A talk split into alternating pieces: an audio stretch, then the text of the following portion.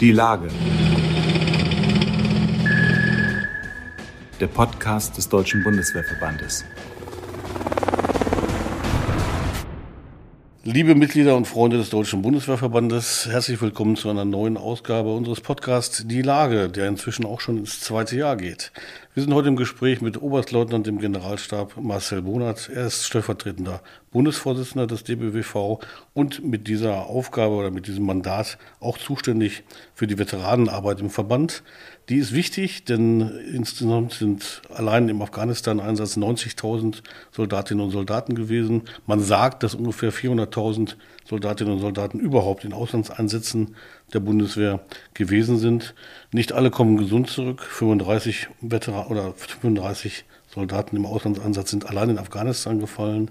Tausende sind an Körper und Seele verletzt in die Heimat zurückgekehrt. Das ist das Erbe der Einsatzarmee. Mein Name ist Frank Jungblut, ich bin Chefredakteur des Magazins Die Bundeswehr. Wir wollen heute darüber sprechen, wie sich Veteranenarbeit verbessern kann. Es gibt viele Länder, in denen Veteranen hochgeschätzt sind. In Deutschland, so hat man den Eindruck, Marcel, ist das ein bisschen schwierig manchmal.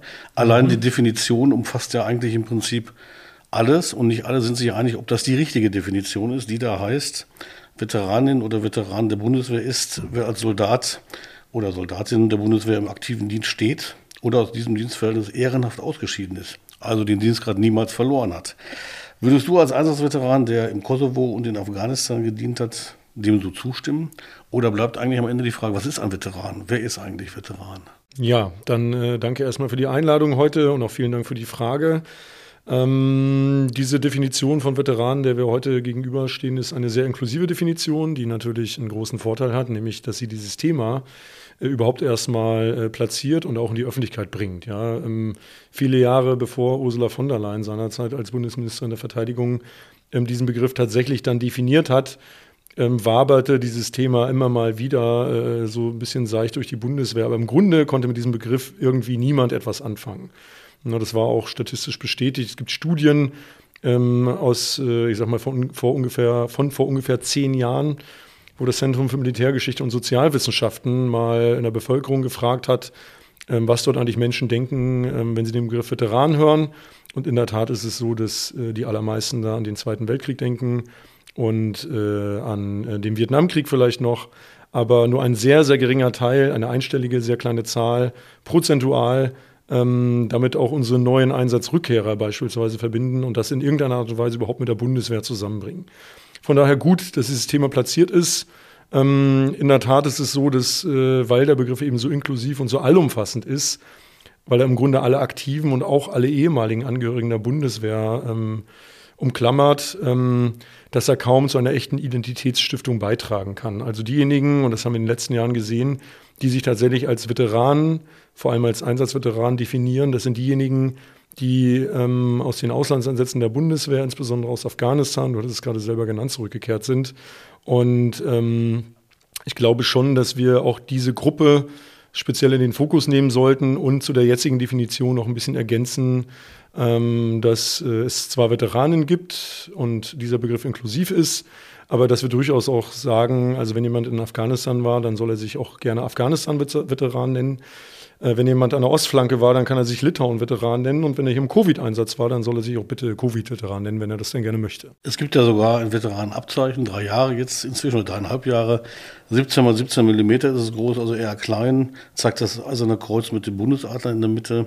Aber an der Uniform getragen werden darf es nicht. Das heißt, man muss es in seiner Schatulle belassen oder kann es vielleicht mal zeigen. Ist das wieder, wo beim Thema Veteranen und der schwierige Blick darauf, in Deutschland speziell, so ein typisch deutscher Versuch, nicht zu viel militärische Tradition damit zu bekunden, mhm. Veteranen nicht ganz so hoch zu heben? Mhm. Oder wie kann man sich das erklären? Ja, ob das nun wirklich die Absicht dahinter war, ähm, also es wird in diesem Fall, nehme ich an, jetzt kein konkretes Ziel gewesen sein, dass man das nicht zu öffentlich macht, aber es zeigt in der Tat äh, doch noch diese allgemeine Unbehaglichkeit, die wir hierzulande ähm, mit militärischen Themen haben. Ja, das ist historisch begründet und auch nachvollziehbar.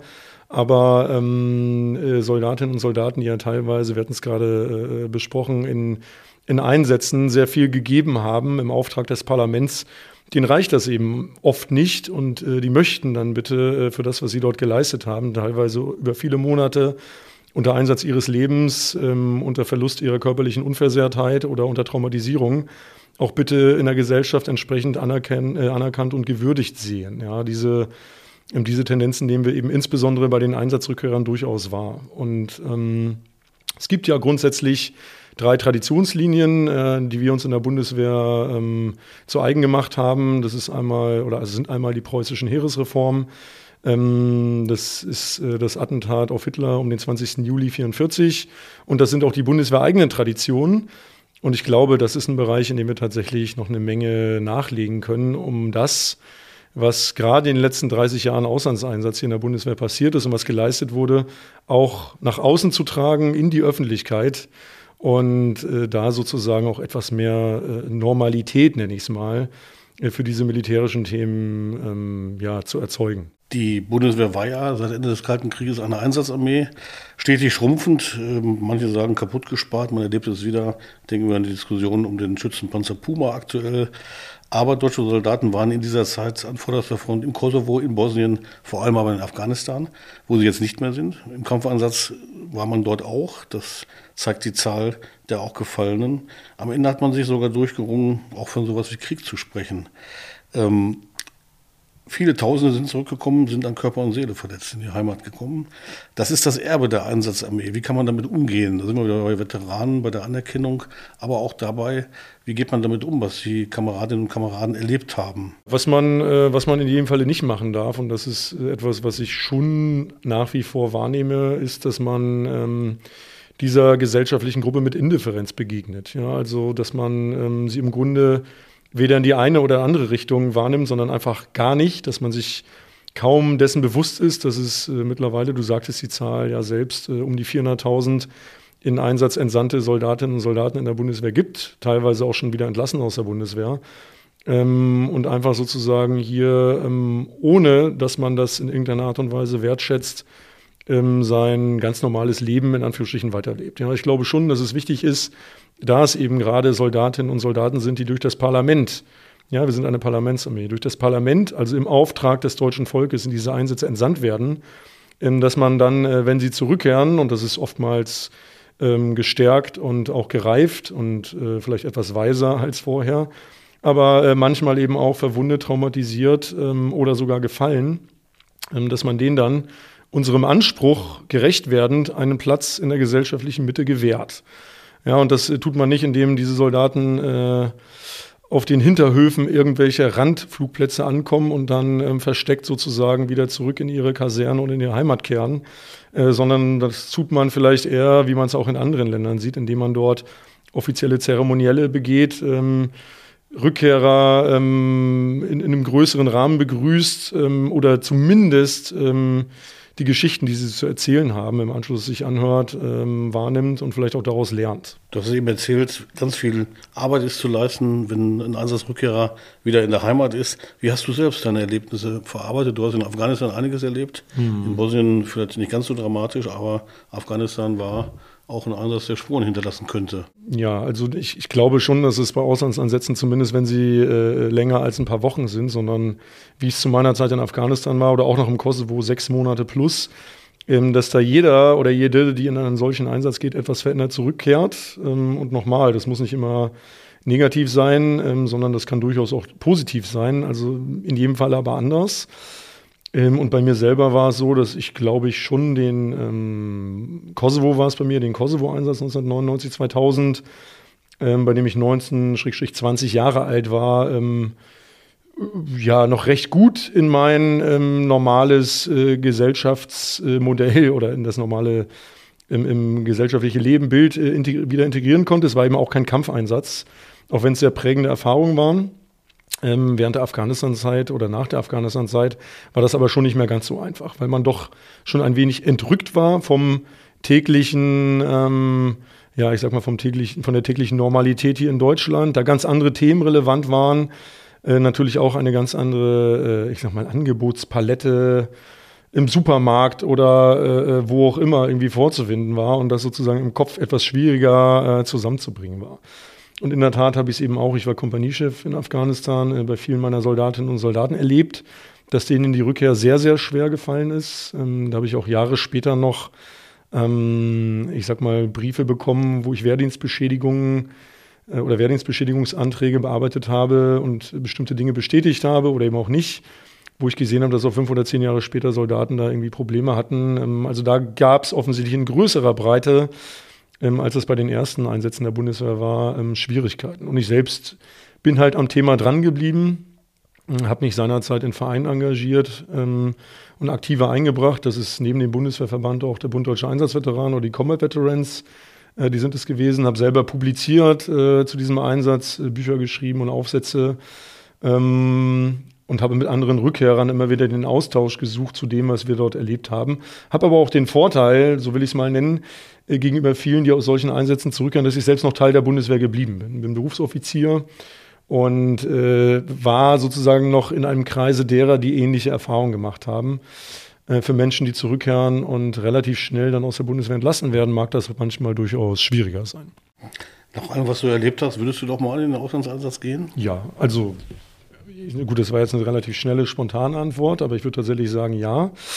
Ähm, da ähm, zum einen ist mein Auftrag ist als äh, ähm, Offizier und äh, jemand, der den Schwur äh, geleistet hat, äh, dass er das eben auch tut, wenn das Parlament dann äh, diesen Auftrag ergibt. Ähm, in der Tat würde es mir vielleicht nicht, ich sag mal, ganz so leicht fallen wie in meinem jüngeren Alter. Also im Kosovo war ich um die 1920, in Afghanistan ähm, 32 oder 33. Ähm, heute mit äh, leicht über 40 habe ich da vielleicht etwas mehr Verantwortung, habe eine, äh, eine feste Partnerin, habe eine Tochter und äh, denke da sicherlich etwas mehr drüber nach oder treffe andere Vorbereitungen und Vorkehrungen, als ich seinerzeit getan habe. Ähm, aber klar, ne, das äh, hat äh, so ein Einsatz hat auch persönlich etwas für sich. Und ich würde, wenn ein solcher Auftrag ergeht, auch wieder in einen Auslandseinsatz gehen. Man kennt das aus den Vereinigten Staaten, auch aus anderen Ländern. Wenn äh, die Armeen dieser Länder im Einsatz sind, im Auslandseinsatz, im Kampfeinsatz, dann findet man zum Beispiel in den USA kleine Stars and Stripes Fähnchen an den Häusern. Äh, das ist normal da. In Großbritannien ist das auch etwas Ehrenvolles, auch in den skandinavischen Staaten, nicht weit von uns. Da ist der Umgang mit Veteranen, so hat man den Eindruck, verantwortungsvoll, respektvoll. Der Dienst wird anerkannt und es gibt eine große Wertschätzung. Was fehlt uns mhm. an der mhm. Stelle in Deutschland noch? Wir hatten es eben schon mal kurz, aber so ganz äh, anfreunden und ja, äh, sozusagen diese große Anerkennung selbstverständlich zu geben, das scheinen wir noch ein bisschen mhm. hinten dran zu sein. Ja, ja, wir sind da, genau, du sagtest, wir hatten es gerade schon, wir sind da tatsächlich zurückhaltend, ähm, auch aus einer historischen Erfahrung her. Also da wirkt äh, die Erfahrung des Zweiten Weltkrieges in jedem Falle nach. Ähm, das ist ja auch, sage ich mal, jetzt nichts per se Negatives. Also ein, ein Land zu sein, äh, das grundsätzlich sich jetzt nicht mit äh, einem großen Hurra in jeden, in jeden Krieg oder jeden Auslandseinsatz stürzt, sondern bedacht und mit der entsprechenden Zurückhaltung auf kriegerische Auseinandersetzungen reagiert, ist ja äh, per se jetzt erstmal nichts Schlechtes, sondern das äh, hat auch etwas für sich. Ähm, aber wir entsenden eben junge Menschen in Auslandseinsätze und wir haben auch junge Menschen in Kampfeinsätze entsandt. Und ähm, es gehört einfach dazu, diesen Menschen, wenn sie denn zurückkehren, auch die entsprechende Anerkennung und Wertschätzung für das, was sie dann in unserem Auftrag im weitesten Sinne auch für unsere Sicherheit geleistet haben, ähm, zukommen zu lassen. Als äh, Thomas de Maizière noch ähm, Verteidigungsminister war, hat er mal einen Satz geprägt, der da hieß, wir leben in einer zutiefst pazifistischen Gesellschaft mit einer Grundskepsis gegenüber allem Militärischen. Ich glaube, ähm, dass es auch etwas ist, das viele Soldatinnen und Soldaten, Veteranen jeden Tag spüren. Ähm, glaube allerdings auch, und ähm, vielleicht kommen wir im Gespräch ja nochmal drauf, dass sich äh, seit Februar 2022 da ein bisschen was äh, tatsächlich geändert hat und möglicherweise ähm, wir da auch auf anderen Wegen sind inzwischen. Also ich bin da positiv und zuversichtlich, äh, dass wir auch sowas wie eine gesellschaftliche Normalität äh, für die Wiederkehr und die Aufnahme, die Integration von Veteranen und Veteraninnen hier in Deutschland äh, entstehen lassen können. Kommen wir vielleicht zum, äh, ja, zum ganz praktischen, zur ganz praktischen Arbeit mit Veteranen, auch mit Einsatzrückkehrern oder auch mit Soldatinnen und Soldaten im Einsatz. Mhm. Der Bundeswehrverband, 66 Jahre ist er jetzt alt, macht das seit Jahrzehnten, fordert mehr Anerkennung, arbeitet auch mit an Gesetzen zum Beispiel. Mir fällt das Einsatzweiterverwendungsgesetz mhm. ein. Jetzt zu Weihnachten sind gelbe Bänder äh, in die Einsatzregionen gebracht worden. Der Bundesvorsitzende Oberst Wüstner war in Mali und Niger, hat die dorthin mhm. gebracht. Große Aktion im Bundestag, also enge Verbundenheit der Parlamentarier soll damit gezeigt werden. Aber ähm, das ist sicherlich eine Menge. Wie gesagt, der Verband da auch immer an vorderster Front, wenn man das so sagen kann. Mhm. Was kann man noch tun, außer vielleicht am Ansatz weiter Verwendungsgesetz, um das Los von versehrten Soldatinnen und Soldaten letztlich ja, zu verbessern, ihnen eine Perspektive zu geben nach dem Dienst? Ja, okay, also ich, ich unterscheide in diesem ganzen Thema Veteranenkultur und Veteranenpolitik das sind ja die Themen, die ich jetzt seit einem Jahr im Mandat äh, mit vielen anderen gemeinsam, ähm, aber das sind die Themen, die ich vor allem, vor allem sozusagen voranbringe oder versuche voranzubringen. Da unterscheide ich grundsätzlich auf der einen Seite zwischen Betreuung und Fürsorge, das hast du gerade genannt, und auf der anderen Seite äh, zwischen oder ja oder zwischen auf der anderen Seite äh, Anerkennung und Wertschätzung. Und bei Betreuung Fürsorge, ähm, wo das Einsatzweiterverwendungsgesetz äh, drunter fällt, da ist wirklich seit dem Beginn der Auslandseinsätze der Bundeswehr, Anfang der 1990er Jahre, richtig viel passiert. Also da äh, stehen wir auch im internationalen Vergleich tatsächlich ziemlich gut da.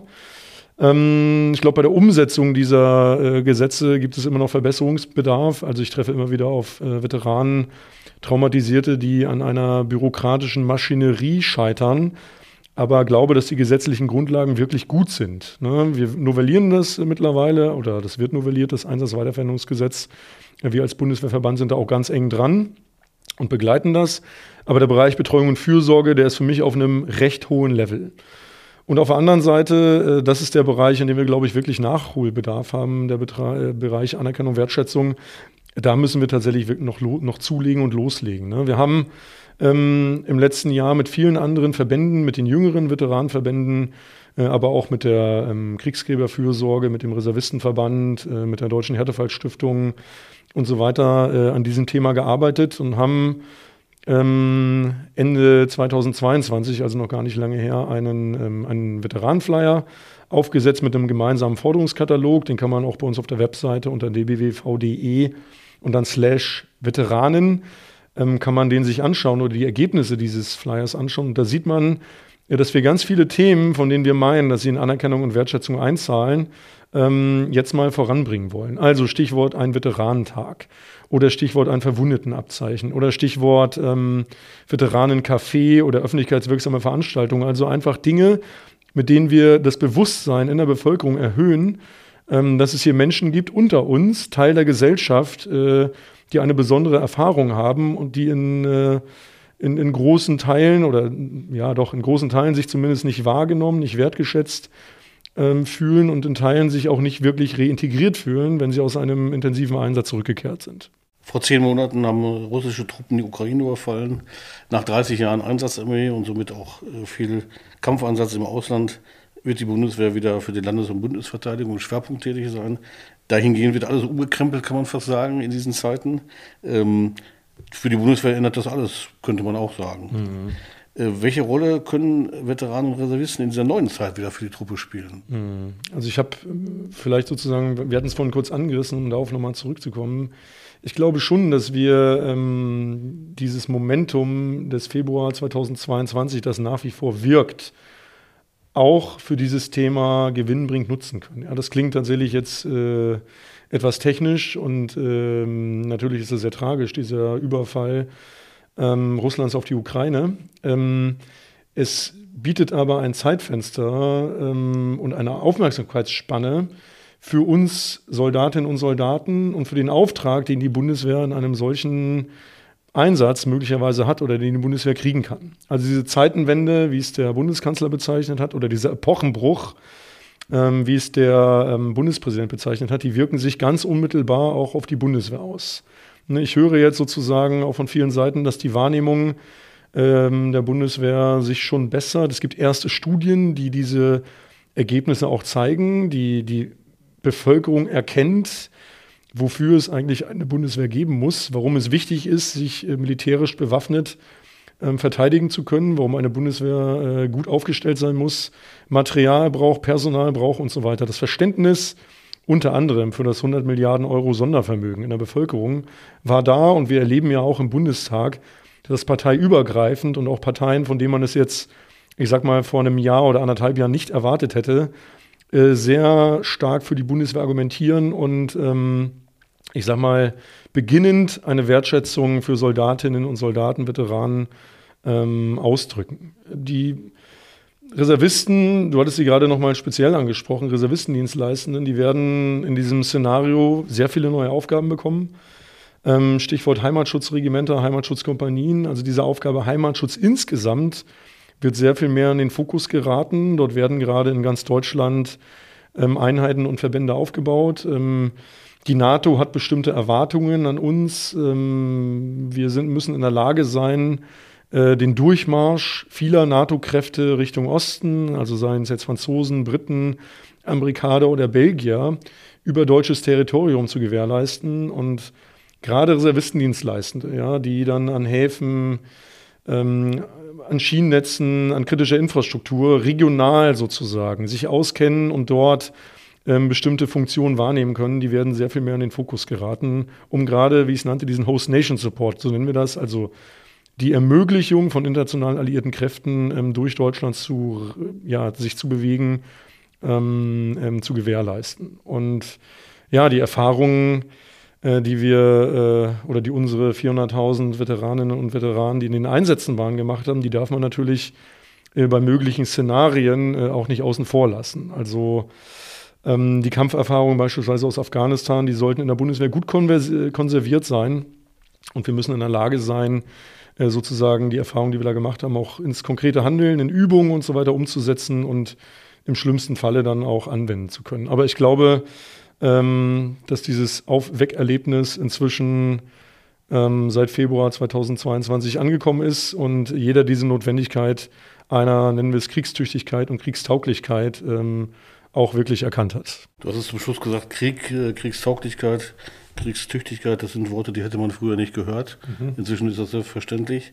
Marcel, äh, wir danken dir für diese wirklich spannenden Einblicke in Vergangenheit, Gegenwart und Zukunft der Bundeswehr auch am mhm. Ende. Äh, die Zeiten sind spannend und bleiben dramatisch. Wir schauen, was es bringt. Vielen Dank dafür. Mhm, sehr gern und ebenfalls vielen Dank.